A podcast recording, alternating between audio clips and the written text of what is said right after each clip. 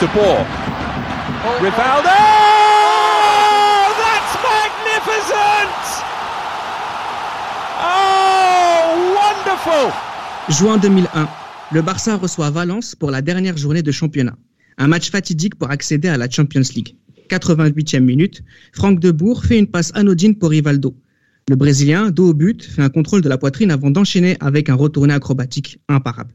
Depuis les cieux, Rivaldo conclut une soirée de gala, comme pour rappeler aux autres footballeurs qu'il n'est pas soumis aux mêmes lois gravitationnelles qu'eux. Comme pour leur rappeler qu'à ce moment-là, c'est à lui que le football appartient. Les libéraux, les libéraux. Le podcast qui revient sur le football de notre enfance. Et comment faire autrement que d'inviter Rivaldo pour ce podcast-là, pour discuter de Rivaldo. Sayed, merci d'être avec nous. C'est pas la première fois que tu fais un épisode avec nous. Tu avais même fait une spéciale Xavier avec nous qui avait été énormément appréciée par tout le monde. Rivaldo, c'est ton genre préféré. Comment faire autrement? Comment, comment le cacher? Enfin, tu, tu, vois, tu sens déjà l'émotion dans ma voix. oui, je vois ça. Le fait de vouloir parler à Rivaldo. Je vais tout d'abord remercier évidemment les libéraux pour cette nouvelle invitation. Toujours un plaisir de partager la table avec des connaisseurs comme vous même, je peux même le dire aujourd'hui, des amis. Bien sûr, alors c'est un ami que nous invitons, hein. on parlera tout à l'heure de, ta chaîne YouTube hein, que tu as lancée, qui s'appelle aussi The Rivaldo Way, comme par hasard, donc forcément, on ne pouvait pas faire cette émission sans toi. Les, libéraux qui t'accompagnent aujourd'hui, Sayed, sont Samuel. Salut à tous. Et Nams. Salut à tous. Salut messieurs, alors on va commencer rapidement. Euh, tout d'abord, on va bien préciser que Rivaldo, c'est d'abord un, un début de vie et un début de carrière euh, extrêmement difficile. Samuel, il est élevé dans une favela, d'un quartier à Paulista, euh, dans une famille euh, très pauvre. Tout à fait, il a eu une enfance compliquée, il vient de la région euh, Pernambucano, c'est près de Recife, dans le nord du Brésil, c'est une région qui est très pauvre. Et lui, il est, obligé de faire un peu, on va dire, de la débrouille pour s'en sortir, hein, des petits boulots pour aider sa famille, que ce soit vendre vendre de, sur la plage euh, différents produits euh, locaux ou que ça soit euh, ça soit des petits boulots de manutention ou autre. Mais il y a un truc qui qui qui est qui reste lié à Rivaldo, c'est son amour pour le football et sa relation avec son père qui est très forte et qui fait que que c'est un peu sa sa voie de, de secours qui qu'il voit pour sortir de cette galère quoi. Sayed, on parle d'un garçon qui a perdu ses dents tant il souffrait de malnutrition. Exactement, il faut savoir que les joueurs brésiliens, ils nous ont toujours fascinés dans notre enfance parce que la quasi-totalité d'entre eux, bah, ils sortent de la favela, ils sortent d'une misère extrême. Mais parmi ces joueurs brésiliens qui sortent de la misère extrême, Rivaldo, il est trois niveaux au-dessus de tous les autres en fait. À 11 ans, il, était obligé de travailler pour pouvoir pour aider justement son père à nourrir ses frères et sœurs et le reste de sa famille. Il a tout de suite dû arrêter l'école. Et comme tu disais, effectivement, la, malnutrition va faire qu'il va même perdre des dents. Et à force de travailler, même le reste de son corps va également être marqué. Il va commencer à avoir des jambes arquées. Et du coup, les problèmes de santé vont s'accumuler. Et euh, certains médecins vont même le, déclarer inapte en disant qu'il ne deviendra finalement jamais professionnel. Tout à, l'heure, Samuel parlait de, la relation euh, avec son père. Euh, Nams, à l'âge de 16 ans, son père, qui était un de ceux qui croyaient le plus sur son talent de, footballeur, disparaît dans un accident de la route.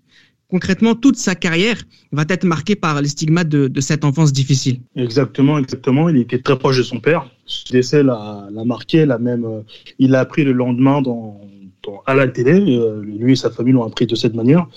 Ça l'a marqué, voulait tout arrêter, voulait arrêter le football. Et justement, sa mère a fait en sorte, justement, qu'il poursuive le rêve qu'avait son père pour lui. Et justement, ça prouve que toute cette enfance, tout ce qu'il a vécu, il s'est toujours battu pour avoir tout ce qu'il a eu. Il a toujours fait preuve d'un mental, d'une certaine abnégation. Ça l'a suivi tout au long de sa carrière. Il signe un premier contrat professionnel dans le club de Santa Cruz en deuxième division en 1990. Il a 18 ans. Il rejoint ensuite les rangs de Moji Mirim à l'échelon supérieur en 1992. Rivaldo a déjà 20 ans, ce qui reste relativement tard pour quelqu'un qu'on verra par la suite d'aussi doué. Après une saison seulement, il est prêté au Grand Corinthians. Euh, Corinthians, pardon, ça se passe très bien, mais Sayed, il n'est pas euh, sélectionné à la Coupe du Monde 1994. Ah, effectivement, il n'est pas sélectionné à la Coupe du Monde 1994, sachant qu'il a en plus été élu meilleur joueur à son poste au championnat brésilien. Il le sera deux années de suite, donc 93 et 94. Et on précise aussi qu'effectivement, là, on termine son parcours junior. C'est un joueur de foot qui n'a pas fait de centre de formation. Contrairement eh oui, à d'autres Des joueurs comme, euh, comme Ronaldo ou comme tous les autres, les Denison, ils, ils étaient repérés, ils passaient par des centres de formation. Et Rivaldo, je crois que c'est un des seuls ballons d'or modernes qui n'a pas fait de formation, donc c'est assez extraordinaire. Mais il arrive, il parvient tout de même à se hisser, à, arriver au niveau pro. Effectivement, il n'est quand même pas convoqué euh, à la Coupe du Monde 94, mais il côtoie pas mal de, champions du monde dans son équipe, des joueurs comme, euh, comme Zinho, qui, euh, qui sera un élément assez euh, important du Brésil en 94. Et c'est à Palmeiras euh, entre 94 et 96 euh, qui va le devenir davantage euh, une star du championnat. Il marque énormément de buts normalement dès, dès, sa première saison dans ce nouveau club. Il joue d'ailleurs aux côtés de Roberto Carlos, de César Sampaio, de Mazinho, d'Edmundo, de Flavio Conceição. Mais Samuel, même s'il brille, il reste quand même là aussi dans l'ombre de Romario, de Ronaldo et de Bebeto. Ah, c'est ça, d'ailleurs, c'est ce que j'allais dire par rapport à sa non-sélection en 94, le fait qu'il y avait déjà un groupe euh, construit avec Romario notamment et Bebeto devant, et qu'il a toujours été un peu dans l'ombre de, Ronaldo, qui était euh, l'espoir du, pays. Ça a fait un peu de lui le, le mal aimé. Lorsqu'il fallait pointer quelqu'un du doigt, on aurait plus pointé Rivaldo plutôt que Ronaldo. Parce que euh, Ronaldo, c'est l'image du Brésil, c'est Nike, c'est quelqu'un qu'on ne doit pas toucher. Et Rivaldo, c'est un peu euh, une, une dégaine atypique. Hein, il est long, il est grand, euh, il a un visage particulier, et puis comme on a parlé de la malnutrition, le, la pauvreté se voit en fait sur son physique, hein, tout simplement. Il est marqué. Il est marqué, voilà. Et, mais bon, ça n'empêche pas quand même. l'impression qu'il va tomber à chaque fois. C'est ça, tout à fait. Et mais ça n'empêche pas qu'il est quand même champion et, et c'est quand même ça qui lui ouvre la porte des Jeux Olympiques et qui lui permet de montrer son talent euh, mine de rien au, monde entier. Alors justement, les Jeux Olympiques, là, tu as déjà annoncé un petit peu cette idée de, de joueur qu'on va facilement pointer du doigt, et c'est ce qui va se passer aux Jeux Olympiques 96, où il va devenir, le, entre guillemets, le Ginola euh, des Brésiliens. Euh, Sayed, tu as forcément le match en tête, c'est la demi-finale de, contre le Nigeria. Euh, avant son entrée en jeu, le Brésil gagne, mène pardon, 3-1. À la fin du match, le Brésil perd 4-3. Il y a un fautif pour tout le monde, c'est Rivaldo. Rivaldo, évidemment. Non, mais c'est parfait le, le, la parallèle que tu fais avec Ginola. Bon, déjà, je tiens à dire pour les jeunes qui nous écoutent que l'équipe du Nigeria en 96, ils sont juste magnifiques. Bien sûr. Donc ça, c'est dit. La parallèle avec Ginola est magnifique, Reda. Pourquoi? Parce que, on le sait, en tant que Français, voilà, il y a ce centre raté euh, de Ginola qu'on accuse derrière, à tort ou à raison. Ça a fait beaucoup de débat parce qu'il y a une contre-attaque derrière l'histoire de Rivaldo, et j'invite tout le monde à aller voir l'action sur YouTube, c'est que la passe qu'il fait en profondeur et que derrière la balle est perdue, c'est une contre-attaque que joue le Brésil. C'est-à-dire que le bloc brésilien, il est bas, personne n'est sorti. Et derrière, il se passe facile 30 secondes entre le moment où la balle est perdue et où le Nigeria construit son action, et le bloc, du Brésil est très bas. Et sur le but, les défenseurs brésiliens font un micmac, ils se croisent, enfin, c'est vidéo gag en fait, quand tu vois ce but 20 ans plus tard et que tu te dis ils ont réussi à pointer du doigt Rivaldo, tu te dis non, il y a un problème. Et ce qu'on disait tout à l'heure, c'est qu'effectivement, voilà, s'il y avait un mec du point à pointer du doigt, si y avait une victime sur qui taper pour ne pas taper sur les autres, c'était lui, c'était la brebis galeuse. D'ailleurs, tu as raison, ça y est, hein, c'est très brésilien de, trouver un, un émissaire lors des, lors des défaites euh, en compétition internationale et souvent ils choisissent un peu celui qui a la tête de turc et là, c'est tombé sur lui euh, parce qu'il vrai qu'il a un physique, euh, comme on le répète, hein, c'est vraiment. Moi, je trouve que ça lui a vraiment joué des tours dans dans sa carrière, hein, même malgré lui, bah, notamment au niveau du marketing, de. En fait, c'est comme s'il avait volé sa place. Ouais, c'est ça. En fait, on, lui reproche un peu d'être là. Puis après, c'est un pays, il ne faut pas oublier le Brésil, qui est quand même euh, très euh, très discriminatoire en termes de de, de racial, ouais, en termes racial et aussi en termes de d'où tu viens, notamment euh, en termes de classe sociale. Et lui, le fait qu'il soit amérindien en quelque sorte, noir, et en plus de ça, qu'il vienne d'un quartier très pauvre des, des bidonvilles, ça n'a jamais aidé pour euh, dans quoi que ce soit. Quoi. Tout ce qu'il a voulu, il a fallu qu'il aille le chercher. Et quelque part, est-ce pour, que... donner une idée, pour donner une idée en fait de, de, ce que tu dis par rapport au fait que le Brésilien aime pointer du doigt, on peut aller voir la Coupe du Monde 98. C'est contre le, le, Maroc, il me semble, le deuxième match, où cette fois-ci la tête de Turc, bah, c'est Bebeto il y a une action où le Maroc a une action, etc. Je sais plus, il y a faute. Le Dunga est obligé de faire faute. Il s'énerve en plein milieu du terrain sur Bebeto. Il se met à le crier dessus, mais d'une force. Alors que bon, tout le monde se dit, mais, pourquoi? Mais en quoi c'est la faute de, de Bebeto? Mais ça, c'est la culture brésilienne de l'époque. C'est que voilà, t'es une tête de Turc et c'est tous les problèmes de l'équipe, on va les, on, va les mettre sur toi. On parlera, de, on parlera de la Coupe du Monde 98 tout à l'heure et notamment la Coupe du Monde 98 de, de Rivaldo. Mais juste avant, euh, j'aimerais que, si, savoir si vous avez la même lecture que moi. Mais euh, cette, idée, cette image de tête de Turc que va avoir euh, Rivaldo au pays, si quelque part aussi ce qui va lui donner raison, ce qui va le pousser à partir outre-Atlantique. Bon, il a aussi un âge hein, qu'il faut pour, pour partir en Europe, mais quelque part, il va se protéger. Nams, notamment du côté du Deportivo La Corogne il va rejoindre une équipe euh, avec son go, euh, Naibet, euh, Corentin Martins et aussi le grand Michael Madar. et, en fait, en fuyant son pays, il va quand même Nams fournir une, une, une grande saison 96-97. Exactement, il fait une seule et unique saison au départ et il inscrit 21 buts, 3 passes décisives. Il vient pour remplacer Bebeto qui est parti il fait une excellente saison. Il joue, euh, il joue attaquant, il joue, il joue devant. il est très bon, il, est, marque, il, participe au jeu. Son talent saute aux yeux. Et c'est marrant aussi parce que c'est une comme une sorte de, fil rouge de sa carrière. C'est la saison 96-97. Sayed ne va pas me contredire. C'est la saison de, Ronaldo. D'ailleurs, quand ah bah oui. D'ailleurs, quand Ronaldo quitte, euh, quitte le FC Barcelone pour partir à l'Inter, euh, du côté du FC Barcelone, et je vais te donner la parole, Sayed, euh, on pense à Rivaldo pour aller pour combler le manque que va laisser Ronaldo. à cette époque-là, comment tu vois l'arrivée de Ronaldo, de Rivaldo, pardon? Est-ce que tu es davantage triste du départ de, Ronaldo en tant que Barcelonais, ou est-ce que l'arrivée de Rivaldo te rassure?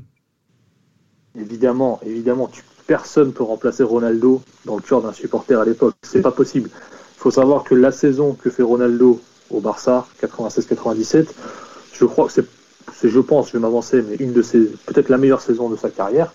Elle est juste exceptionnelle, c'est stratosphérique au point de vue individuel. T'as pas vu ça, enfin, tu, ne verras pas ça dans 30 ans, dans 40 ans. Ah, très peu de joueurs ont fait pareil.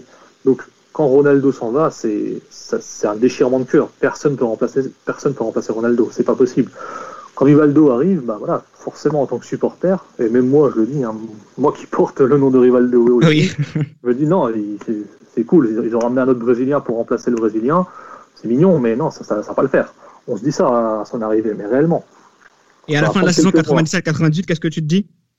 À la fin de la saison 97-98, c'est fini. Enfin, c'est pas que c'est fini, j'aime toujours euh, Ronaldo, mais euh, j'ai été convaincu si tu veux, il y a un match qui fait, qui, moi personnellement en tant que supporter, m'a fait vraiment basculer pour Rivaldo. C'est la demi-finale de Copa del Rey au match aller contre le Real Saragossa. Donc il marque rapidement, il mène 1-0. Et là, tu te dis, bon, bah, c'est mal embarqué. T'as Rivaldo, il te met un doublé en 3 minutes. mais tu, te dis, le mec, en fait, il ne sent pas la pression. Il ne sait plus ce que c'est. Et en fait, ça, je pense que c'est dû à ce qu'il a vécu au pays. Il ne connaît plus la pression marque ses deux buts en trois minutes. Derrière, il donne un but à Luis Enrique. Et après, il met son triplé.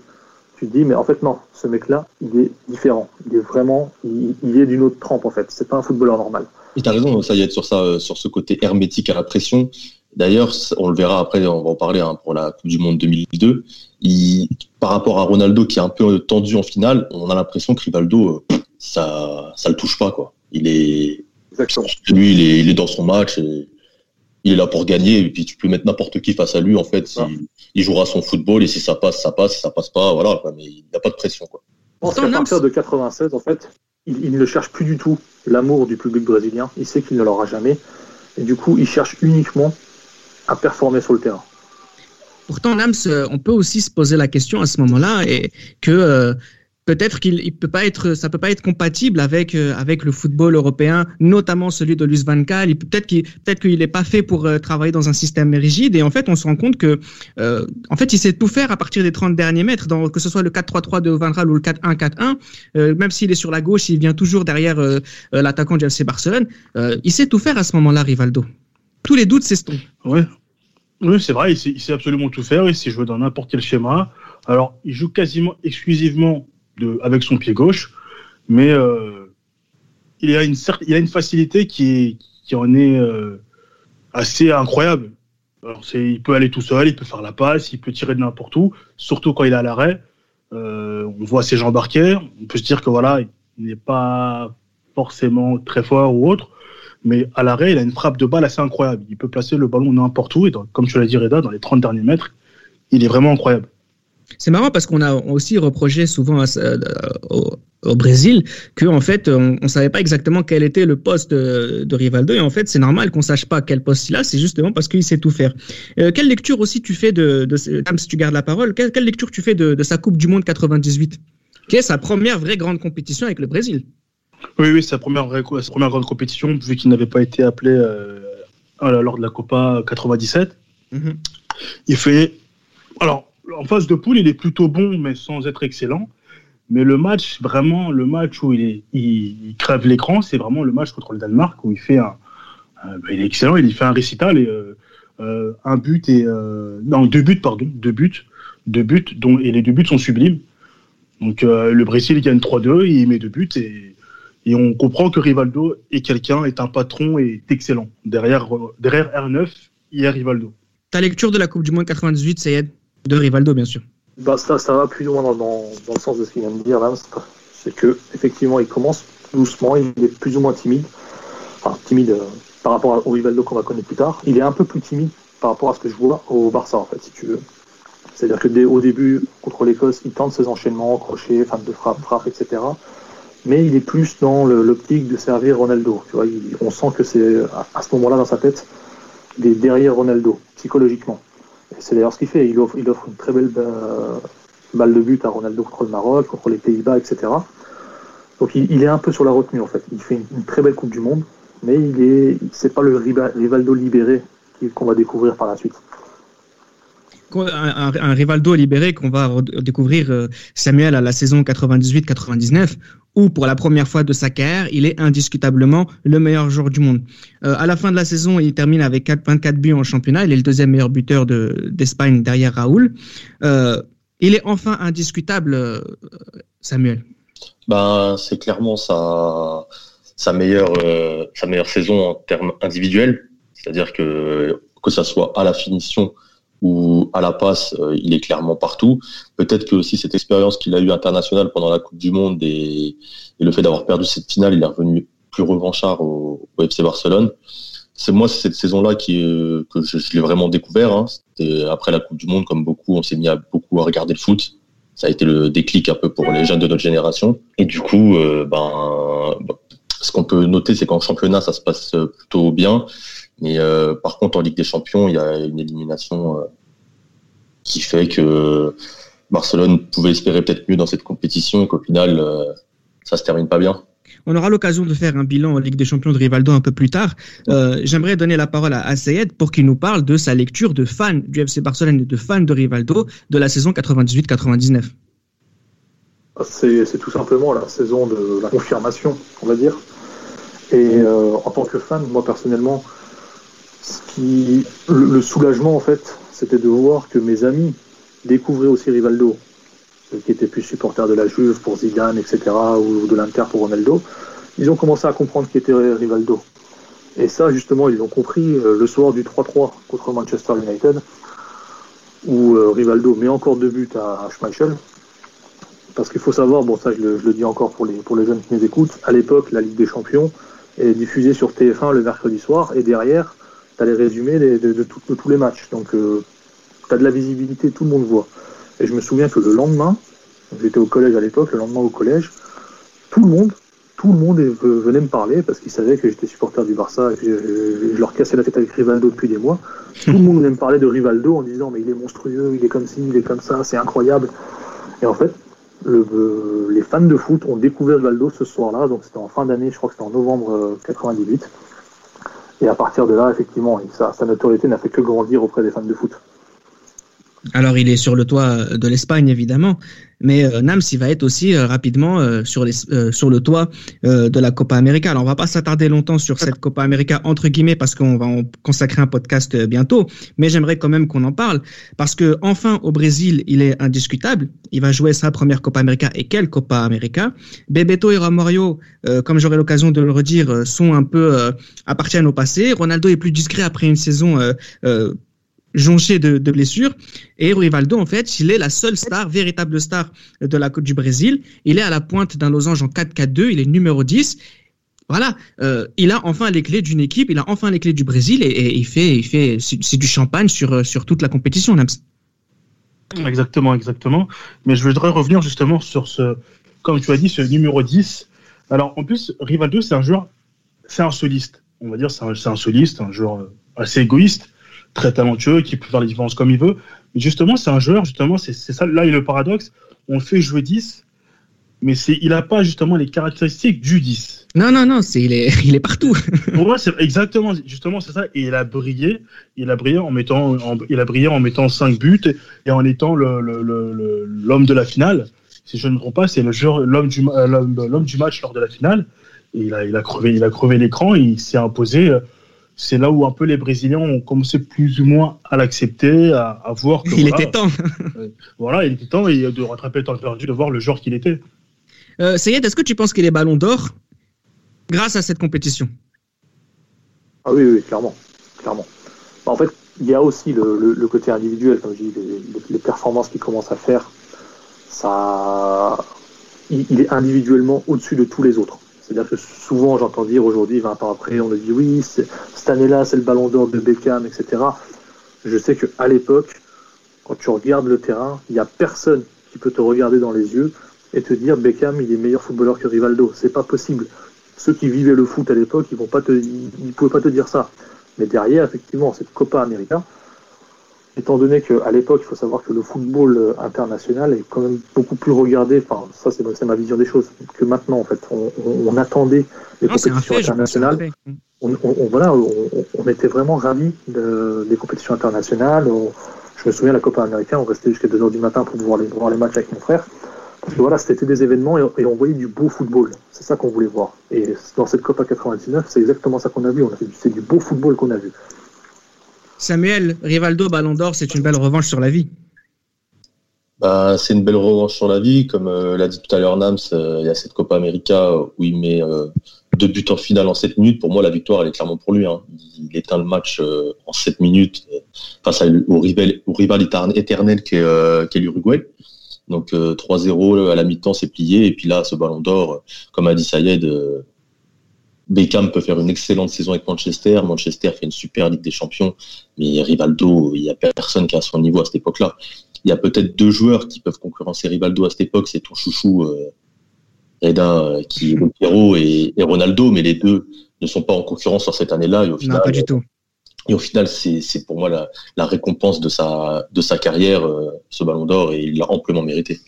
J'aimerais donner la parole à Sayed pour qu'il nous donne un peu sa lecture de la période un peu 2000-2002 du, du, FC Barcelone, où il y a comme une sorte de, de, de, paradoxe entre ce qui va se passer en Ligue des Champions avec deux demi-finales de Ligue des Champions, pas d'affilée, mais euh, qui vont qui vont qui vont arriver, avec un championnat, ça se passe beaucoup plus difficilement. Euh, comment tu vois Rivaldo s'exprimer dans ce Barça entre guillemets ou pas entre guillemets en crise? Rivaldo, il fait ses matchs. Il fait ses matchs, il choisit, j'ai envie de dire, euh, ses matchs. Je me souviens qu'à l'époque, je ne sais plus quel analyste euh, j'avais vu dans, dans, France Football, je crois, qui expliquait que Rivaldo, il aimait endormir ses adversaires, c'est-à-dire qu'il pouvait disparaître 20 minutes, 30 minutes. Tu le vois pas pendant le match, tu te dis, mais est-ce qu'il est même sur le terrain? Et d'un coup, il prend un ballon, il fait un crochet, il tire, il marque. En fait, il était peut-être dans une sorte d'inconstance dans ces années-là, si tu regardes à travers la saison, il peut faire des matchs un peu moins bien, des matchs plus hauts, et aussi à travers un match, sur les 90 minutes d'un match, il pouvait être inconstant, c'est-à-dire qu'il pouvait, disparaître pendant 10-15 minutes, mais quand il était là, il était injouable. Il. Et en fait, c'est un Barça qui est clairement malade. Hein. Dès la saison 99-2000, c'est un Barça qui chute. La méthode Van Gaal est épuisée, on va dire. C'est sur la fin. Et ensuite, il va se passer euh, ce qu'on sait au Barça, les, les années noires. Mais il y a un joueur qui maintient le Barça en vie à cette époque-là. Un peu, on peut faire la parallèle avec ce qui se passe avec Messi dans les années actuelles.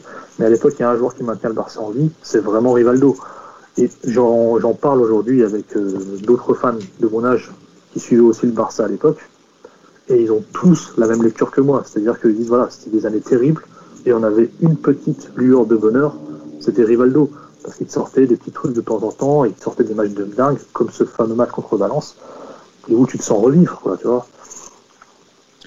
Et à cette Coupe du Monde 2002, euh, Samuel, qui vient conclure cette période un peu euh, bizarre, entre guillemets, euh, au FC Barcelone, il est dans l'ombre, encore une fois, de, Ronaldo, mais à ce moment-là, tout le monde est dans l'ombre de Ronaldo, qui est la véritable le star de, ce Brésil. Mais beaucoup d'observateurs vont te dire que le vrai leader technique de cette équipe, c'est Rivaldo. Bah déjà, ouais, il faut rappeler que, que Ronaldo, lui, revient d'une très longue blessure. Donc au final, quand il revient dans cette équipe, on a un peu le doute encore sur lui. Et Rivaldo, pendant son absence, a pris les choses en main. C'est devenu, on va dire, la sélection de Rivaldo. Mais au retour de Ronaldo, je trouve que ce qui a été intelligent de sa part, c'est d'avoir accepté d'être dans l'ombre de Ronaldo et d'avoir su tirer son épingle du jeu, car clairement, pour moi, même si je en tant que grand fan de Ronaldo, c'est lui le meilleur Brésilien pendant la Coupe du Monde 2002.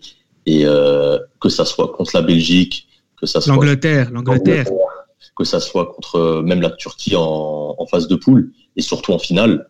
Pour moi, il est, c'est lui l'homme du match parce que il y a une différence entre marquer un but pour débloquer une situation et marquer un but euh, lorsque lorsque le score est déjà est déjà en marche. Et lui, ce qu'il avait comme force, c'était de marquer des buts quand le match était euh, était serré, qu'il y avait de la tension et il sortait un but de nulle part, que ça soit comme son but contre l'Angleterre euh, pour égaliser pour égaliser en quart ou son but contre la Belgique dans un match très tendu où les, les Brésiliens sont un peu dans le pétrin. Et malheureusement, beaucoup retiennent sa simulation en, phase de poule qui était certes très drôle, hein, j'invite tout le monde à le regarder, mais ça a été surtout une, compétition de très haut niveau de la part de Rivaldo. Donc ça veut dire, Nams, que le Milan qui récupère Rivaldo fait une affaire en or alors on peut se dire ça, on peut se dire ça. on peut se dire ça au départ. On peut, se dire ça au départ. Il sort d'une très belle Coupe du Monde, qui pour moi, lors de cette Coupe du Monde, on peut dire qu'il est peut-être le joueur le plus indispensable offensivement. Je dirais presque euh, offensivement, c'est lui et Ronaldo. Euh, moi, je retiens ce but, comme euh, Samuel l'a dit, ce but contre la Belgique. C'est vraiment ce but, c'est son style, cette frappe caractéristique, sans élan, à l'arrêt. En finale, sur les deux buts, il est toujours, il est inclus dans les deux buts. Il pousse Kane à la faute. il laisse passer le ballon. Il emmène des défenseurs avec lui et Ronaldo finit derrière c'est parfait. Surtout qu'il sort, il sort d'une saison avec le Barça un peu moyenne. On se dit qu'il va se relancer peut-être au, Milan. Et là, justement, ça se passe, ça se passe pas vraiment comme prévu. Il n'a pas le temps de jeu escompté. Et finalement, il se console seulement avec, entre guillemets seulement, si on peut dire ça comme ça, il se console avec une Ligue des Champions. Moi, pour l'histoire un peu drôle, euh, sur cette histoire de transfert au Milan, j'étais parti à Barcelone pendant cet été, après la, la Coupe du Monde 2002. Je m'étais acheté le maillot du Barça, euh, floqué Rivaldo, et quand je suis rentré en France, il avait signé au Milan. Voilà, donc c'est à cause de Samuel. voilà. Samuel. Donc, si vous voulez que Messi quitte le FC Barcelone, demandez à Samuel de faire un petit tour là-bas. je vais y réfléchir là. voilà, pour qu'il aille à l'Inter, enfoiré. il est parti au Milan, il m'a trahi. Euh, en fait, bon, euh, Sayed, euh, en fait, il est, il est trop vieux pour le Milan, concrètement. Est-ce qu'on peut se dire ça? Il n'est pas fait pour le Milan. Il n'est pas fait pour un, système comme celui que veut mettre en place Ancelotti en début de saison, en plus, Ancelotti, il va essayer les combinaisons. Il va, il va mettre Shevchenko, il va mettre Rivaldo un peu plus en retrait, etc. Mais je pense que d'une part, déjà, il n'était pas du tout fait pour aller jouer en Serie A, c'est pas possible. Autant la Liga de l'époque, le championnat espagnol, c'est un championnat très offensif où ça joue tout le temps au ballon partout. Autant la Serie A, c'est un championnat très rude et très fermé. Donc il n'est pas du tout fait pour, euh, pour aimer ce championnat et pour pouvoir se sentir heureux dans ce championnat. Donc je pense que c'est une erreur de carrière terrible. Et je pense que d'autre part, le fait d'avoir atteint la Coupe du Monde, lui qui était si mal aimé avec le Brésil, et qui au final, il va porter le numéro 10 du Brésil et aller chercher la cinquième étoile, c'est l'accomplissement d'une carrière. Et tout, ce qui va suivre derrière, c'est en fait, c'est du décrassage. Ouais, c'est du décrassage au du père, c'est ouais, c'est très bien vu et ça se voit par la suite euh, dans sa carrière. Hein. Il arrive dans une nouvelle ère, il devient il devient un globe trotter euh, il joue à l'Olympiakos, hein, où ça se passe plutôt bien, où euh, pendant trois saisons d'affilée, il va être champion. Il va notamment jouer avec euh, Yaya Touré. il est ensuite quatre fois champion d'affilée d'Ouzbékistan, d'Ouzbékistan avec le FC Corps. Samuel, à ce moment-là, il prend, j'allais dire en or, mais en tout cas, il a un formidable salaire et en plus, il s'amuse, hein, l'enfoiré en Ouzbékistan. Ah, il s'amuse en Ouzbékistan. Bah, ça a été vraiment inconsciemment un de mes plus grands modèles, Rivaldo, au final côté, ah côté hein. Donc ouais, il va y avoir en Ouzbékistan, il va au, Cambodge, je crois aussi. Euh, il, a, Et en Angola, il a fait un petit road trip, je pense. Au Maroc aussi, même s'il n'a pas. Ouais, il va au Maroc. Mais c'est là qu'on voit son, je pense, son amour du foot. Ouais. En réalité, plus que le fait de se faire de l'argent euh, ou de. Il aurait pu hein, se prendre, je pense, un gros salaire, aller à la télé brésilienne ou espagnole, faire euh, ce qu'il fait actuellement d'ailleurs, commenter un peu tout et n'importe quoi sur le football. Mais il a décidé de jouer encore pendant des années alors qu'il n'avait plus le niveau pour le pour le très haut niveau. Il est parti jouer euh, après même refinir dans son club. Oui, qu'il l'a fait découvrir à Mojim Nirim. Donc, je pense qu'il a vraiment joué pour l'amour du, du foot et que et aussi peut-être pour rendre hommage à son père qui et peut-être que c'est peut-être le lien qu'il raccrochait encore à son père sauf le foot et que ça lui permet aussi peut-être aussi d'être de s'échapper et d'être d'être heureux. Oui, parce que finalement, celui qui était trop pauvre, trop maigre, trop malade pour être professionnel a finalement joué jusqu'à ses 42 ans.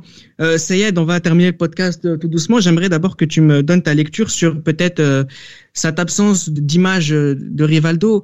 Euh, Est-ce qu'il n'est pas assez athlétique pour signer chez Nike? Il n'est pas assez beau pour signer chez Adidas? Il est chez Mizuno. Euh, comment tu comment tu traduis un peu cette cette absence d'image chez chez Rivaldo? Est-ce que c'est ça qui est à l'origine de du fait qu'il soit sous-côté et on va terminer avec ça Alors, c'est 100% déjà. Je vais répondre à ta question du, sous-coutage, ça c'est 100%, et je vais prendre l'exemple de deux autres Brésiliens juste après. Je vais revenir dessus, mais en fait c'est aussi dû par le, au, fait qu'il est, il est pas assez souriant. Il fait, je pense que les marques ne vont pas aussi vers lui, parce que déjà il est, il est pas beau, clairement. On pense qu'il il a pas, a pas une gueule euh, comme les autres Brésiliens, comme les Denilson, comme les, euh, comme les Carlos, comme les Ronaldo. Je sais pas si vous vous souvenez cette pub qu'il joue. Euh, il, fait une pub pour Pepsi où il est en cowboy. Enfin, il est dégueulasse. C'est gênant, c'est gênant pour tout le monde. Tu vois, tu dis c'est pas possible. Et en fait, il y a un très bon reportage qui est français d'ailleurs, qui était paru sur Arte en 2002, si je me trompe pas. C'est sur Garincha et Pelé. Et en fait, ils suivent toute la carrière de Garincha et de Pelé, de 58, 62 et ensuite 70 pour Pelé et par la suite. Ils expliquent plus ou moins, en fait, quand ils décortiquent ce reportage-là, que Pelé a un talent immense, il n'y a aucun problème là-dessus, mais aussi c'est un très bon communicant. C'est un mec qui sait comment euh, voilà, faire euh, glorifier la marque Pelé, il sait se lier d'amitié avec les politiques, avec les marques, avec tout ce qu'il faut. Et à côté de ça, tu as Garincha, qui lui est aimé du peuple, qui a un talent aussi sans limite, mais par contre qui ne comprend rien au marketing, à la communication, à la politique, et qui au final bah, il va être un peu pareil euh, dans, dans l'histoire, il va être un peu oublié, alors qu'il fait, euh, il fait au moins pour le, pour le Brésil, il fait tout autant que Pelé à l'époque. Et Rivaldo, ouais. et, et, du coup, Rivaldo, quand tu regardes dans le foot moderne, Rivaldo et R9 et les autres qui étaient plus marketing que lui, c'est un peu la même histoire. C'est-à-dire que c'est les mecs qui n'ont pas compris que le foot moderne, ça allait être du marketing. Ça allait être, c'est ça qui va, qui va faire que tu vas vendre et que voilà tu regardes euh, au début des années 2000, le joueur qui gagne le plus d'argent par an, c'est Beckham. Et Beckham, je suis désolé, il n'était pas à l'époque euh, parmi les, cinq meilleurs joueurs du monde. Il était derrière Zidane, il était derrière Ronaldo, il était derrière Shevchenko, il était derrière Rivaldo, mais c'était celui qui gagnait le plus d'argent. Pourquoi? Parce que d'un point de vue marketing, il avait une puissance largement au-dessus des autres. C'était un tournant pour le foot où le marketing commençait à prendre énormément de place et dans ce jeu du marketing, Rivaldo, il était complètement hors jeu. Il n'était pas dedans. Alors j'espère, voilà, c'est dommage que, que, que, là, que l'analyse d'une carrière puisse euh, être autant influencée par, euh, par l'image et pas assez par le terrain. En tout cas, ce qui est sûr, c'est que Rivaldo nous a donné l'occasion à plusieurs reprises dans sa carrière de nous montrer à quel point il était l'un des meilleurs, voire le meilleur sur certaines périodes et qu'il avait rien à envier avec les meilleurs de sa génération, comme Saïd l'a expliqué, parce que sous prétexte qu'ils étaient peut-être un peu plus élégants, un peu plus beaux. Ce qui est sûr, en tout cas, c'est que j'espère qu'on vous aura donné l'occasion, euh, l'envie de redécouvrir euh, ce joueur. Merci Nams, merci Samuel. Saïd, merci de nous avoir accompagnés dans ce podcast. Euh, on te retrouve sur YouTube, c'est ça? C'est ça. Merci en tout cas aux libéraux de m'avoir invité une fois de plus. Et pour les autres, bah, évidemment, on se retrouve sur YouTube pour d'autres, pour des débriefs, pour, pour d'autres vidéos vintage. Et, et pour euh, bien sûr le, le, fameux focus de Rivaldo sur Rivaldo. En tout cas, allez tous regarder euh, la chaîne de Sayed. C'est un grand ami à nous et puis c'est une sensibilité footballistique similaire. Merci beaucoup à tous et au revoir les libéraux. C'était Les Libéraux, un podcast produit par Sport Content.